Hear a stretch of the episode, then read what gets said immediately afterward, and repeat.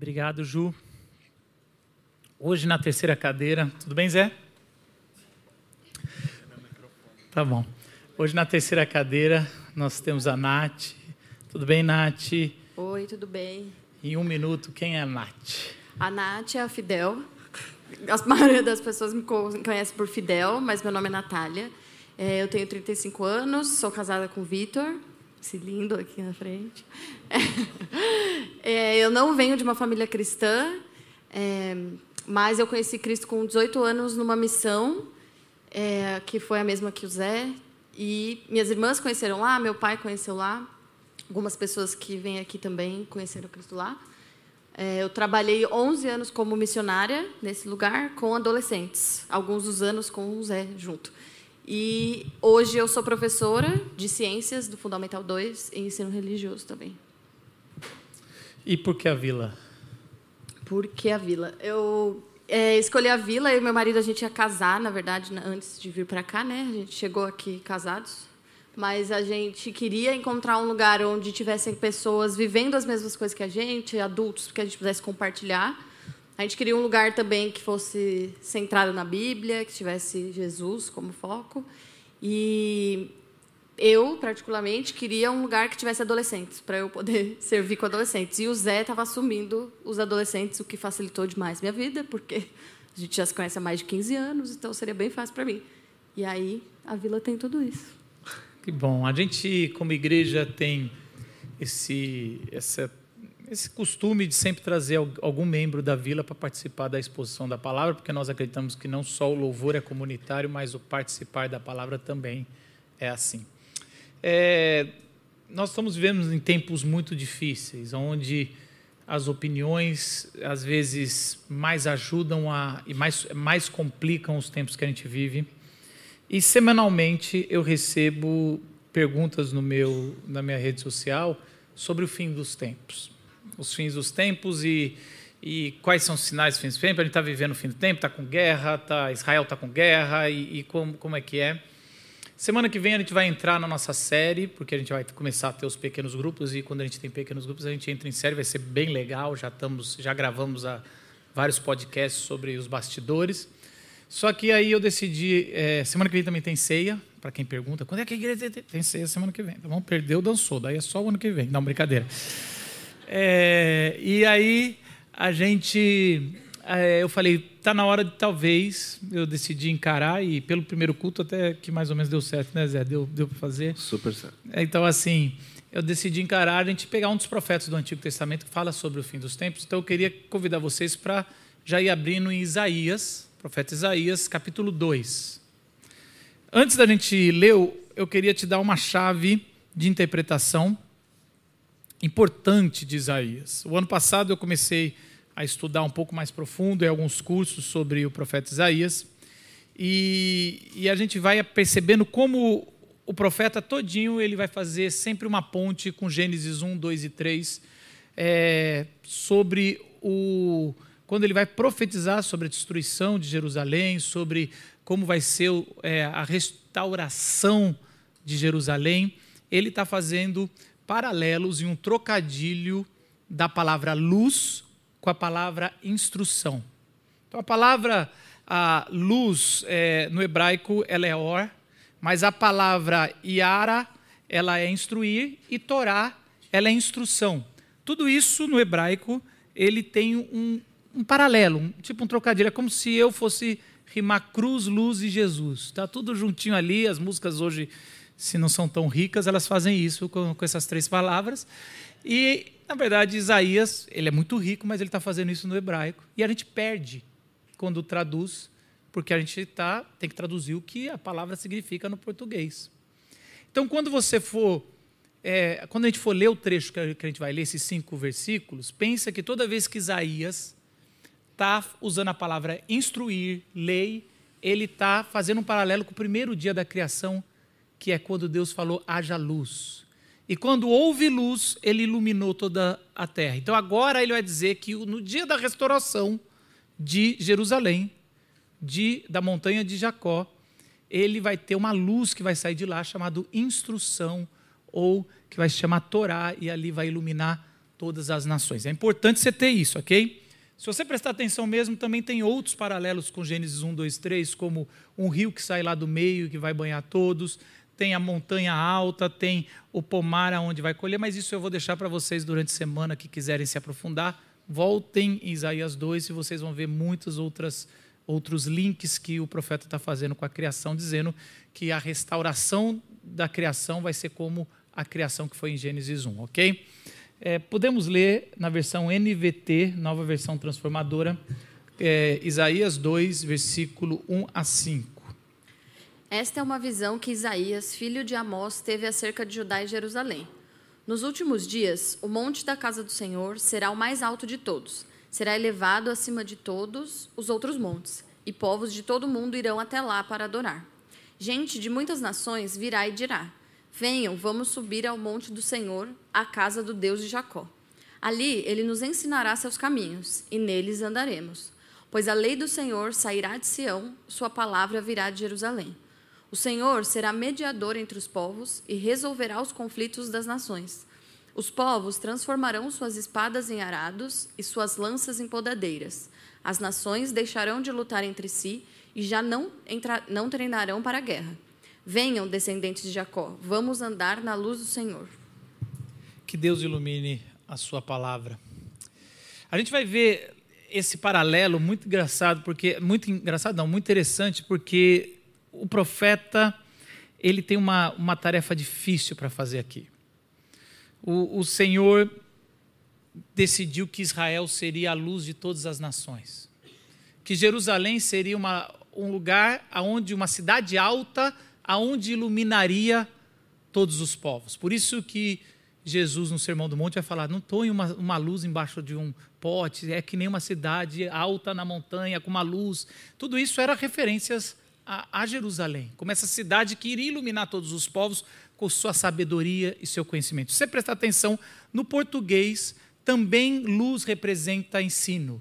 Então, se eu pedir, me ilumine com o seu conhecimento, né? traga luz para, para a nossa ignorância, o que a gente está conversando, ou se você pensar, é, desenhe uma ideia. O que, que é o símbolo de uma ideia? Uma lâmpada. Então, sempre, desde o Antigo Testamento, luz significa ensino, significa instrução. Por isso que o salmista vai falar que a palavra de Deus é luz para os meus pés. E aí vai sempre ter esse paralelo, que não é Isaías que está fazendo, ele só está continuando fazendo esse paralelo com Deus falando que haja luz. Né? Então, isso, isso é, é, é, é muito claro quando a gente vai ver que, que o Israel foi chamado para ser essa luz. Só que Deus levantou vários profetas para avisar que Israel, para ser luz, ele precisa ter uma fonte só, Deus. Deus ele é o único Deus e só Deus pode trazer a sabedoria, mas Israel, ao longo da sua história, foi é, bebendo de outras fontes dos seus povos vizinhos, de outras nações. E aí, um pouquinho mais para frente, né, e essa é uma característica do texto do profeta Isaías, ele vai e volta várias vezes. No capítulo 5 você vai ver que vai ter o chamado de, de Isaías, né, do profeta, é, quem enviarei? Quem vai falar por mim? Isaías fala, eu vou. E geralmente a gente pega essa primeira parte para falar sobre missões. Quem é o crente aqui que não já participou de um culto de missões, que você só tem a primeira parte, porque a segunda é muito complicada. Porque a segunda parte Deus fala, você vai falar e eles não vão, eh, você vai falar, eles não vão ouvir. Você vai mostrar e eles não vão ver. E eu faço questão de ser isso, porque é como se Deus falasse, eles passaram do ponto de retorno. Agora eu vou glorificar o meu nome no meu povo com o exílio. Então, Isaías ele foi levantado para falar uma coisa que não vai ter arrependimento.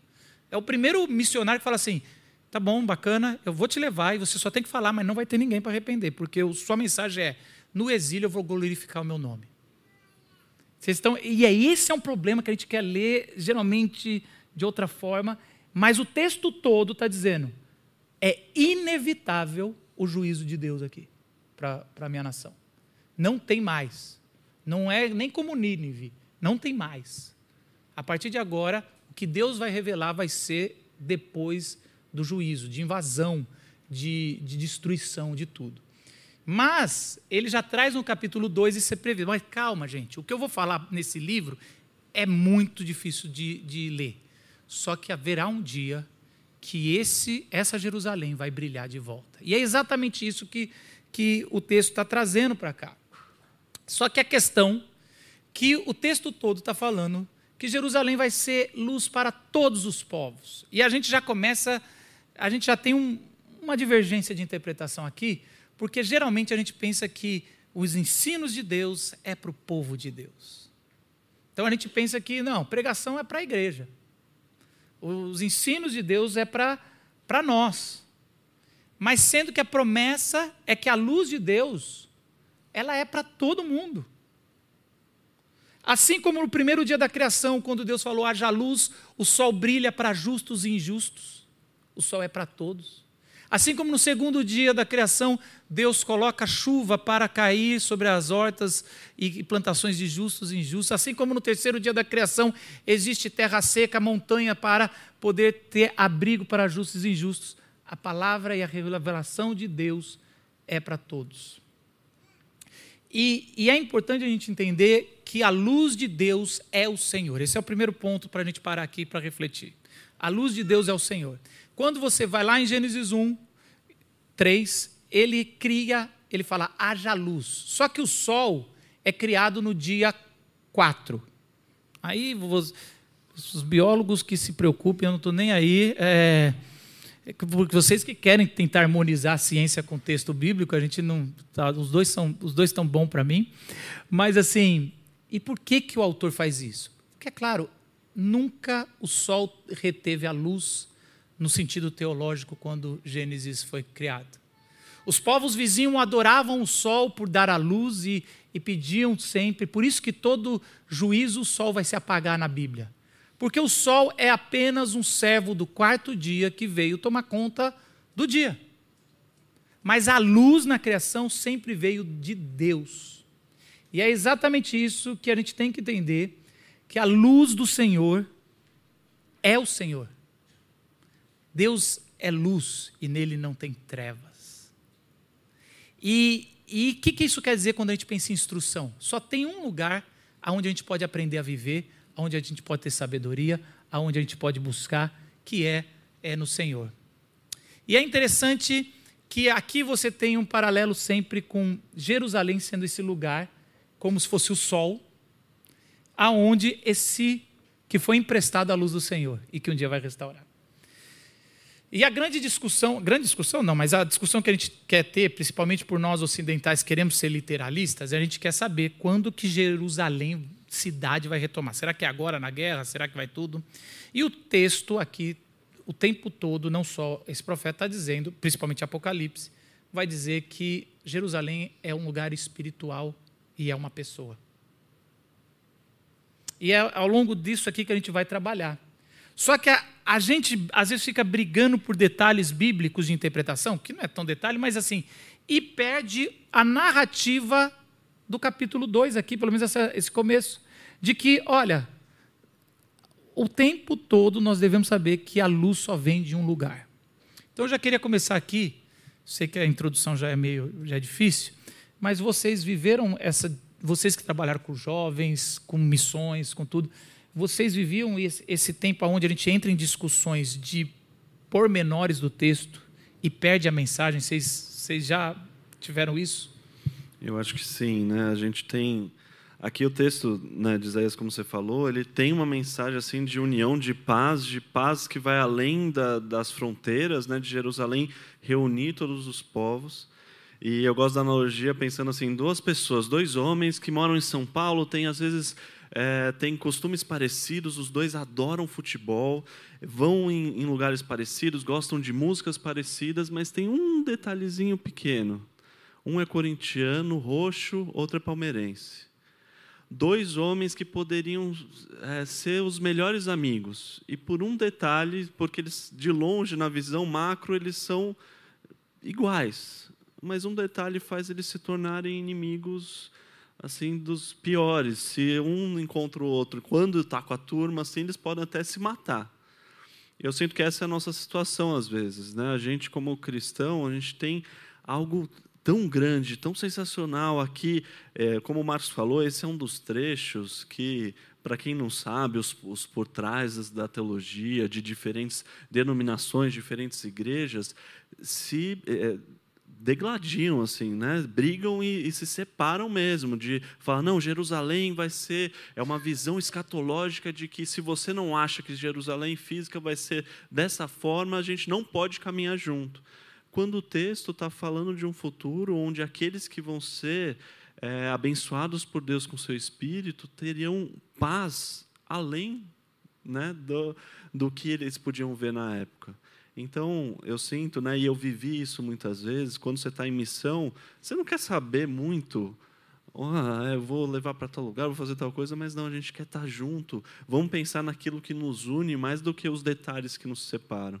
Então, é um texto também que acho que se aplica bastante ao nosso contexto da gente viver a unidade da igreja, do reino de Deus, que vai além dos pormenores, como se a gente fosse torcedor de futebol. Eu não sou um, um presbiteriano que veste a camisa a ponto de o, o meu presbiterianismo fa fazer eu não caminhar com os irmãos em Cristo. E eu acho que essa, esse deve ser um dos nossos objetivos como cristãos e olhar para textos como esse pensando nisso. Foi bom você ter falado da ciência, que eu nem tinha pensado nisso, pensei agora. Eu dou aula de ciências para Fundamental 2, né? que é de 11 a 14 anos. E de ensino religioso, eles sabem que eu sou cristã, a escola é de uma cosmovisão cristã. Sempre que eu vou ensinar evolução, criação do universo e essas coisas assim, gera um debate muito grande na sala, né? É, fica e aí então eu vivo essa é, essa discussão todos os dias quase. Eles querem perguntar e saber, mas e Deus? Mas e Adão e Eva? Onde que ele entra aí? E aquilo que está escrito em Gênesis? Se eu não me policio, eu entro na discussão. E eu vou discutir coisas que eu vou fugir do que é o principal. E aí eu tento voltar para dizer, gente, o principal é que Deus é o criador do universo. Não importa como foi feito, não importa é, o, quais as teorias, mas a gente sabe que existe só um Deus e Ele é o criador de todas as coisas.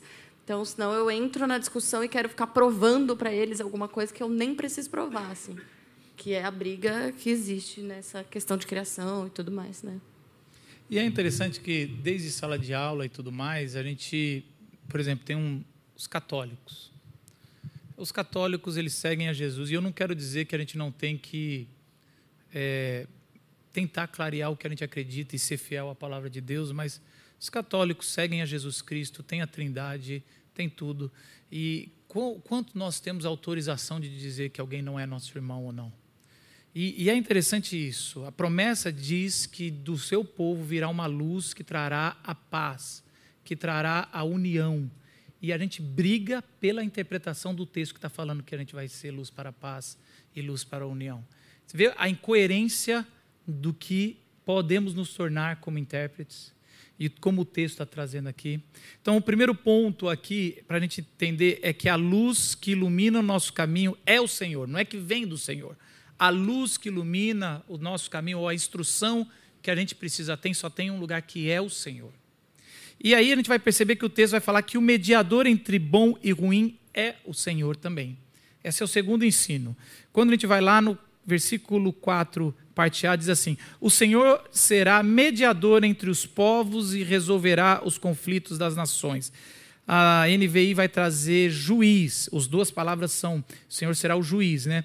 As duas palavras são traduzidas e são boas traduções, mas aqui eu gosto da ênfase que a NVT traz sobre mediador, porque você tem que pensar um pouquinho de contexto da época. Israel está vivendo e, e Judá, que é o reino ah, embaixo, está vivendo é, na sua guerra mundial do Oriente Próximo, antigo Oriente Próximo.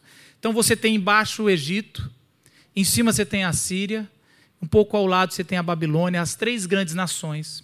Historicamente, Israel é insignificante comparado pela grandeza e, e pelo tamanho dessas nações. O problema é que Israel ficava no caminho desse triângulo.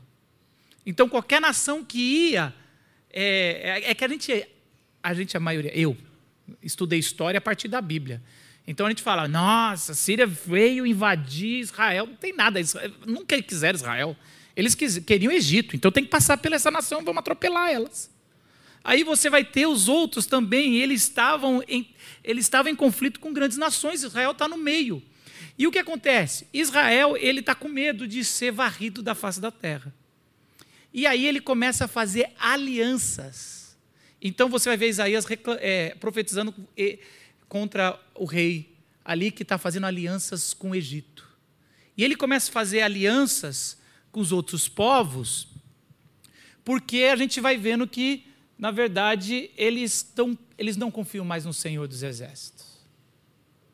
E na Torá, eu não sei se eu falei nesse culto, você me corrige se eu falei nele, que eu já estou meio assim, que eu não sei se é ano passado ou nesse. Mas é, na Torá, ele tem, tem uma proibição com os reis de Israel, que eles não podem é, falar, é, ter muitas armas de guerra.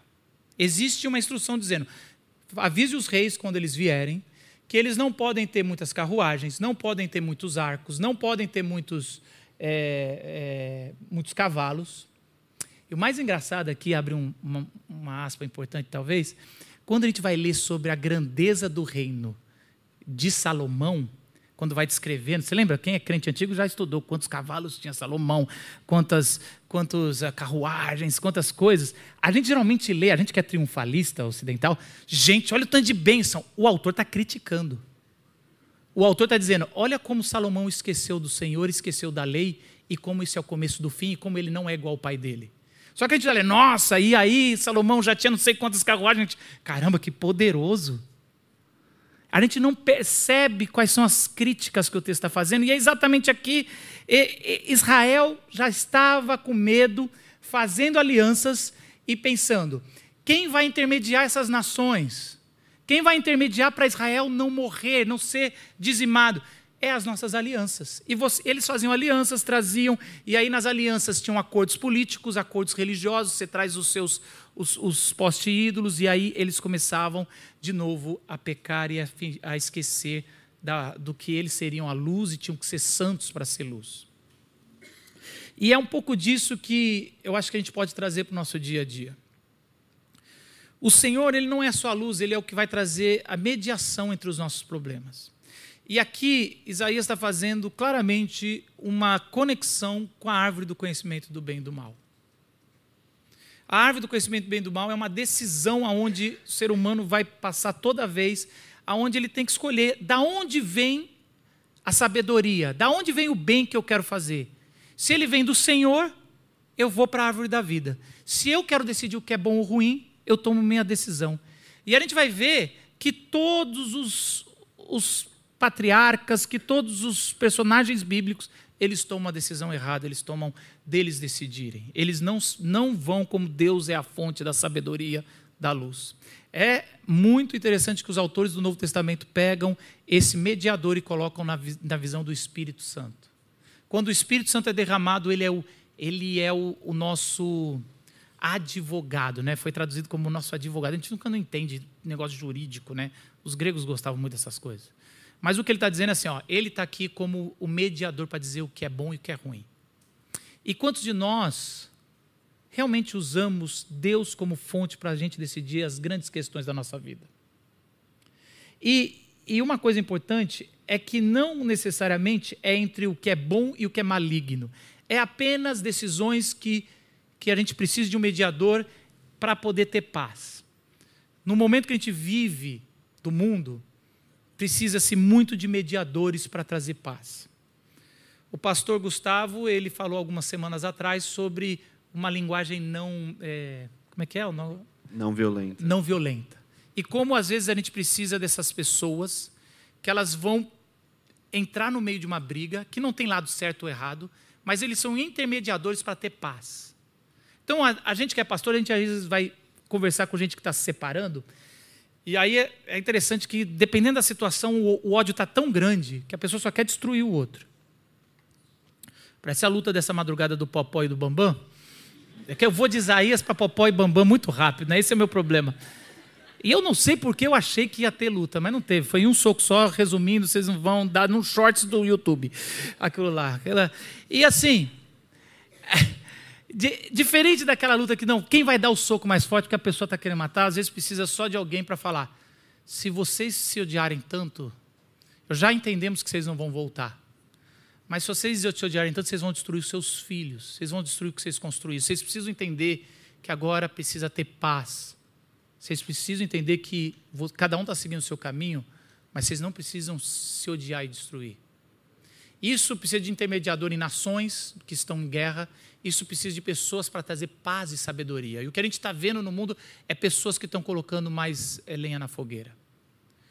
E, e por que, que eu estou dizendo isso? Quantos de nós, e a gente tem acesso para a nossa vida, quantos de nós usamos isso para casar?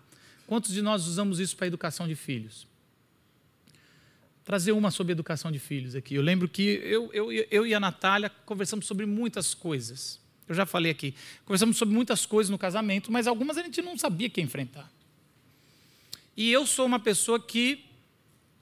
Eu sempre digo que eu apanhei muito. Era o terceiro filho, e eu falo o seguinte: eu apanhei mais do que eu, do que eu, é, mais do que eu gostava e menos do que eu merecia. E era isso. Então eu sei que eu merecia mais, mas eu queria apanhar menos. Eu não tenho problema nenhum. Eu, eu, eu amo meus pais, eu tenho histórias boas sobre apanhar. Tem histórias que eu conto. Foi bom, meu pai negociava. Meu pai, bom, não vou contar aqui, dá para contar boas coisas. Livros de educação americana são maravilhosos para estragar qualquer educação de um pai. E, e, a minha esposa, ela não teve uma, ela não tem boas memórias ou não caiu bem no coração dela, não envelheceu bem apanhando. E para ela não foi bom e ela tinha uma certeza só na vida: nunca ninguém, não vamos educar nossos filhos. E eu lembro a primeira vez que meu filho fez um negócio que, que irritou, e eu, eu desci a mão, porque. É... E ela, o que, que você está fazendo? Eu falei: não, apanhei minha vida toda, estou bem. Ela fala: você acha que você está bem? Eu disse: estou bem. Estou bem, e você acha que não? E, e, aí eu lembro que ela chegou e falou assim: ó, é, você não está entendendo. Eu falei, não, vai, vai educar. E aí, se eu quiser, eu podia até puxar ali. Não, o provérbio fala para bater com vara. E, e, aí já podia ter interpretação. Aquele, não, isso aqui é figurado, fala para disciplinar. Vara é o da época. E aí vai aquela briga. Eu lembro que ela falou assim: se você tocar a mão de novo no, no meu filho, ela nem falou nosso, eu pensei que fazia parte. Mas assim, se você tocar a mão de novo no meu filho, eu vou, eu vou sair de casa com ele. E, e eu gosto de dizer isso, porque ninguém pensa que família de pastor briga desse, nesse nível. E foi a primeira vez que a gente fez. Eu falei que, gente então eu não vou poder educar do jeito que eu sempre pensei. Na minha vez de bater, eu não vou poder bater. Não foi tão engraçadinho assim. Eu sei que eu fui procurar sabedoria de Deus. Porque eu podia dobrar a aposta. Eu tenho ainda recursos na palavra de Deus, de hermenêutica, para dobrar a palavra a meu favor. Eu tenho outras coisas. E eu fui buscar. E eu falei, cara, eu preciso ter sabedoria, porque o que eu quero é ter o melhor para meus filhos. Não quero deixar eles sem a disciplina e a correção. Mas, e eu fui, fui questionar. É, a gente precisa procurar de Deus sabedoria para mudar de rumo. Para a gente poder ter o espírito mediador em guerras que a gente fala não tem solução, sempre tem, quando Deus é a luz e a fonte da sabedoria quando a gente pensa aqui no contexto de Isaías, né, das nações, eu, né, fazendo um paralelismo em relação à Guerra Fria que a gente viveu no, dos Estados Unidos entre a União Soviética, assim, né, aqui era uma Guerra Fria, lá nem, nem tanto, né, acontecia a guerra de fato. Mas as nações, quando estão para guerrear uma com a outra, elas vão mostrando, ó, e vai aumentando assim, ó, eu posso te destruir mais ainda. Daí o outro fala, não, eu tenho aqui uma arma mais forte. Não, meu exército é maior e vai aumentando e é assim que a gente vive os nossos contextos muitas vezes, né? O casamento, as relações, relação entre as, o seu chefe, ah, eu posso te destruir ainda mais e tal. E quando Deus entra nessa história, eu lembro de uma situação, eu estava é, na faculdade de engenharia e meu pai queria muito, eu já contei esse testemunho aqui algumas vezes, ele queria muito que eu fosse engenheiro e eu larguei a faculdade. Meu pai falou várias coisas ruins naquele momento e na, na hora eu pensei, não, eu vou usar as armas que eu tenho para machucá-lo. E, e, eu comecei a, a, a, bloquear ele da minha vida, queria sair de casa, sabia que se eu saísse de casa por causa dele, minha mãe ia ficar muito chateada com ele. Então eu comecei a querer dobrar a aposta, assim. E uma pessoa mais velha veio me aconselhar e falou: Zé, ora por isso, pensa sobre isso. E eu lembro de Deus, naquele momento, assim, olhar para mim e falar: Zé, para que isso, né? É, ou esse reconhecimento que você quer, esse ataque que você quer dar para o seu pai, só vai te prejudicar. E o Espírito Santo de Deus me direcionando para pedir perdão, para eu me humilhar, reconhecendo que a minha o meu anseio por ter algo a mais que eu pudesse prejudicar meu pai, eu pudesse ter o conforto em Deus do, do amor de Deus por mim, do amor de Deus com o pai. E aquela situação de eu não ter feito todas as coisas que eu pensei que eu faria, revolucionou a minha família, revolucionou meu, meu, minha relação com meu pai. Tudo porque Deus mediou a situação. O Espírito Santo de Deus pôde agir na minha vida não por mérito meu, não porque eu queria aquilo, porque eu não queria, mas quando Deus é mediador, a gente deixa as maneiras de guerrear desse mundo. A gente deixa a maneira de encontrar a solução a partir da guerra, de dobrar os seus cavalos, os seus carros de guerra, mas de se entregar ao próprio Deus que vai além, que é amoroso. Né? É, você falou até de às vezes não é decisões do bom e do ruim, né? Às vezes é por duas coisas boas. Eu pensei, quando eu saí da missão que eu estava, eu trabalhei 11 anos lá, né? E eu não cheguei a exercer minha profissão nesse tempo e nem antes disso. Então, quando eu saí, eu fiquei numa crise enorme. O que eu faço na minha vida agora? Eu não sei fazer nada. E aí eu comecei a enviar currículos e as vagas que apareciam era para pedagogia, que é com criança pequena. Você me dá uma sala com 50 de 14 anos, mas não me dá uma sala com dois de dois anos, que eu vai ficar complicado para mim, vai ser puxado. E aí eu não queria aceitar, só que o meu salário ajudava na minha casa. Então eu não poderia ficar desempregada. E aí eu ficava, será que eu espero vir a vaga que eu quero com adolescentes? Será que eu aceito essa? e o tempo passando. Então, assim, eu poderia dobrar a palavra de Deus, como você falou. Eu lembrei de que, não, mas é o meu chamado. É, eu tenho habilidades, eu tenho dons para isso. Eu posso esperar. Deus vai. É lógico que Ele vai abrir portas para mim. E o tempo passando. E Deus falou comigo de uma forma em um versículo que só pode ser Ele, porque eu não pensaria nisso, porque eu queria que Ele me falasse: aceita essa ou aceita aquela. Não era assim que funciona. Casa com esse ou casa com aquele. Ele não vai falar isso. E eu ficou nas minhas orações, nos meus tempos de leitura, aquele versículo de 1 Coríntios 10, que fala: quer você coma, quer beba, você faça tudo para a glória de Deus. E aquilo, de fato, eu trouxe paz no meu coração, me trouxe um sentido, um propósito a seguir qualquer lugar que eu estivesse. Então, seja trabalhando em qualquer lugar, eu vou fazer para que Deus seja conhecido. E isso ficou leve. E aí eu aceitei uma vaga para trabalhar com educação infantil. Fiquei seis meses nesse lugar. Foi um dos tempos mais preciosos da minha vida, assim, com Deus e coisas aconteceram e foi um presente viver aquele tempo para mim, assim. E logo depois eu consegui o emprego que eu tô hoje. Deus me deu de presente, é, que é com os adolescentes, que é o que eu amo fazer e eu tô lá podendo falar de Jesus. Então, assim, eu uni os melhores mundos da minha faculdade falar de Jesus que eu tanto amo e com adolescentes. Então, ele me respondeu, falou comigo de uma forma que eu não esperaria. Se ele de fato mediou o conflito no meu coração, que estava uma crise absurda. A luz que ilumina o nosso caminho é o Senhor. Mediador entre bem e ruim, entre bom e ruim é o Senhor. O banquete de paz é o Senhor. Versículo 4b vai falar o seguinte na profecia: os povos transformarão suas espadas em arados e suas lanças em ah, podadeiras. As nações deixarão de lutar entre si e já não treinarão para a guerra. Interessante, Israel estava tão preocupado de se proteger, esquecendo que o Senhor, o Senhor, era o Deus dos exércitos. E eles começaram, e a gente sabe pelos outros profetas, outros textos, eles começavam a usar todos os seus recursos para ter armas para se proteger. E, e, esses seus recursos começaram a abandonar pessoas, é, os órfãos, as viúvas, os estrangeiros. Preocupação militar era a preocupação número um, e eles deixaram de cuidar dos seus. Eles deixaram de servir à mesa dos seus. E todo o juízo, e todos os profetas vão dizer: por vocês desprezarem os pobres, o juízo virá sobre vocês. Então a gente aprendeu e a, a, às vezes a religião nos ensina a construir muros, sendo que o Evangelho vai nos ensinar a servir à mesa do Senhor.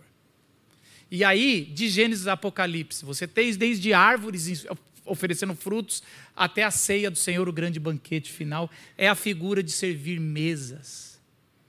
Então, quando vir o, fim, os sinais do fim dos tempos, e a gente já está chegando no final do fim dos tempos, se, é, se você quer saber, a gente, eles dizem que as espadas virão arados. Olha só, ou seja, não tem mais o que fazer com essa espada. O que, que eu faço? Então começa a raspar o chão, porque ajuda pelo menos a gente a plantar. E as lanças virão colheitadeiras, virão, virão é, que vão podar. Olha que interessante. Eu, minha família da minha mãe é de Goiás. E lá tem manga ensinar umas coisas essa turma que é Nutella de São Paulo. A gente, eu lembro da minha infância indo lá e a gente ia pegar manga e a gente pegava umas lanças grandes é, e aí a gente pegava uma vasilhazinha e amarrava na ponta da lança a, essa vasilha. Porque o jeito mais roots é você cutucar a manga e alguém tem que pegar embaixo. Porque se ela cai no, no chão, ela amassa e não fica legal. Então, o jeito legal que a gente fazia era você põe a, a manga embaixo, cutuca, e ela, ela vem junto na, na vasilhazinha, você puxa a lança. Você pega, não usa faca, vou ensinar o jeito raiz. Você morde a ponta dela e vai apertando ela com suco, chupando ela. É maravilhoso quem descascar manga com, com. A gente nem tinha faca. E aí a expressão cão chupando manga, você vai entender, porque a, o nosso rosto fica desfigurado no final. Mas assim, aí a gente vai chupando a manga e, e aquilo é maravilhoso, e é, é, mais ou menos isso. É, sabe o que vocês vão fazer com a lança de vocês? Vocês vão colher romãs. Isso aí vai ser outra utilidade. Porque eu vou convidar vocês não mais para construir muros, mas para servir o meu banquete. E o meu banquete vai ser o jeito do povo de Deus servir as outras nações. E eles, quando se alimentarem, e não é alimentar só espiritualmente, não, é alimentar sim a vida, tudo que precisarem. Eles vão falar de, da, da casa de Jacó, da montanha de Sião, desse lugar aqui chamado igreja. É daqui que vem tudo de bom. Não há outro lugar que tem luz a não ser na casa do Senhor. E aí isso se tornará novo céu e nova terra. E aí, Nova Jerusalém a gente vai ter. E aí vai ser restabelecido. Porque a Nova Jerusalém é uma pessoa, não é um lugar geográfico. Não é nem uma instituição. Nova Jerusalém é uma pessoa. A gente não consegue criar paz. A gente está no mundo. Por isso, que, por isso que é perigoso essa teologia de batalha espiritual. Porque ela não é bíblica. Satanás já foi derrotado. Nós vivemos consequências da dores. E o que nós temos que fazer até ele voltar é servir o banquete. Isaías sabia disso. Isaías, olhando para o seu povo, você tem que se lembrar que Isaías é um profeta que mora em Jerusalém. Ele sabia que ele iria morrer nessa invasão. Ele está profetizando algo que ele sabe que é o destino dele. Mas ele escreve algo muito, muito forte lá na frente para falar: ó, a gente não vai conseguir, mas eu quero falar sobre o servo do Senhor. Isaías 42, versículo 1, 6 e 7 diz o seguinte: Vejam meu servo, que eu fortaleço, ele é meu escolhido, que me dá alegria. Pus sobre ele meu espírito, ele trará justiça às nações. Eu, o Senhor, o chamei para mostrar minha justiça. Eu o tomarei pela mão e o protegerei. Eu o darei a meu povo Israel como símbolo de minha aliança com eles e você será luz para guiar as nações. Abrirá os olhos dos cegos, libertará da prisão os cativos, livrará o que estão em calabouços escuros. Os teólogos falam que Isaías é o evangelho do Antigo Testamento. A gente não precisa nem no Novo Testamento para falar de Jesus. É só caminhar um pouquinho no profeta. Ele fala: Vocês não conseguiram, mas eu vou enviar um servo que ele é tão fiel, tão fiel, que a hora que for sofrer, e na cruz ele será a luz de todas as nações. Quando ele sofrer, ele vai trazer a salvação. Ele é a aliança que eu dou para o meu povo. E sobre essa aliança nós hoje declaramos: só Jesus, só Jesus é o nosso Salvador. Que essa seja uma verdade na tua vida. Que você saiba que Jesus é a luz do mundo e nele não há trevas. Que Jesus é o único mediador entre os homens e Deus. E que Jesus, Ele é essa paz, Ele é esse banquete. Ele me fala: meu corpo eu dou para vocês. E ele é dividido na cruz para que vocês tenham um banquete, para nunca mais pegar em armas. Baixe sua cabeça, vamos declarar que nosso Senhor é Jesus Cristo. Senhor, louvado seja o teu nome, porque o Senhor é a nossa Jerusalém. E sobre a tua profecia, nós vamos viver para que a paz se estabeleça e que, se, e que a sua luz volte em toda a criação. Nos usa, Senhor. Em nome de Jesus, amém.